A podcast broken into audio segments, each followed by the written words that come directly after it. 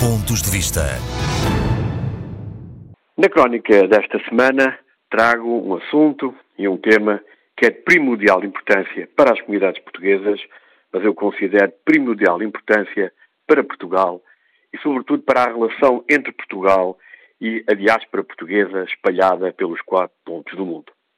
A crise da Covid-19, que é uma crise global, veio a ter consequências claras nas nossas vidas, nas vidas dos próprios países, da nossa economia, no nosso dia a dia e teve consequências em diversos setores que, como é evidente, transformaram a nossa vida, mas também transformaram o funcionamento de muitas instituições dos vários níveis que a nossa sociedade possui. Neste caso, nós estamos a viver um momento muito complicado nas comunidades portuguesas no que diz respeito ao seu movimento associativo. O movimento associativo da diáspora, que é claramente um dos pilares da expansão portuguesa pelo mundo, das nossas comunidades e, no fundo, que tem um papel relevante na ligação entre os portugueses que residem no estrangeiro e no seu país. Convém não esquecer, independentemente das épocas, mesmo a partir do início do século XX e continuando para o século XXI, o momento associativo das comunidades portuguesas foi fundamental para a integração dos nacionais portugueses quando emigravam para outro país, foi fundamental e continua a ser fundamental naquilo que é o apoio, muitas vezes apoio social, nomeadamente nos círculos fora da Europa, um papel de enorme relevância na promoção de Portugal e um papel, em muitos países, o único ator no que diz respeito à cultura e, muito particularmente, ao ensino e à divulgação da língua portuguesa. Para além disso, o movimento associativo português são a unidade de base de enquadramento das nossas comunidades no mundo e há um paralelo que podemos fazer em todos os continentes, é que em todas as nossas comunidades o movimento associativo assume uma relevância primordial para as comunidades que lá residem, sendo, em alguns países, um interlocutor direto das autoridades dos próprios países onde vivem os nossos nacionais. Infelizmente, a pandemia, praticamente com um ano a decorrer, não permitiu que a maioria destas associações tivessem as normais atividades que permitem, como é evidente, realizar receitas para a concretização dos seus objetivos e para poder corresponder àquilo que são as necessidades da própria coletividade. Se é verdade que as grandes festas, as grandes confraternizações, muitas iniciativas de promoção cultural não se puderam realizar, também é verdade que há custos fixos, nomeadamente através de pagamento de rendas, de empréstimos e outros compromissos estruturais que as associações portuguesas têm que cumprir e sem receitas a situação é extremamente difícil. Por isso, tivemos a oportunidade, e eu pessoalmente a oportunidade na Assembleia da República, de chamar a atenção do Governo para esta questão a vários momentos. Desde logo no início da pandemia, mas o Governo não foi sensível a este nosso apelo. Mais tarde, durante o verão, onde havia muitas associações já em enorme dificuldade, nomeadamente no meu círculo eleitoral. O Governo continuou a demonstrar a sua insensibilidade, não havendo qualquer apoio excepcional.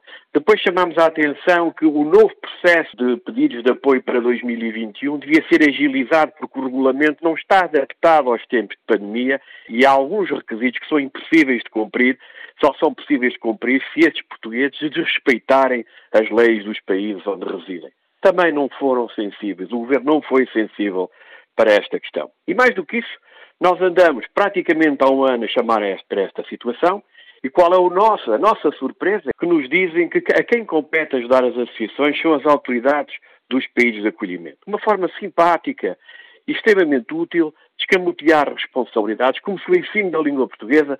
Portugal tem responsabilidades nesta matéria. Se os agentes da cultura que promovem Portugal no estrangeiro têm que só ser apoiados pelas autoridades locais, Portugal não tem nada a ver com isto.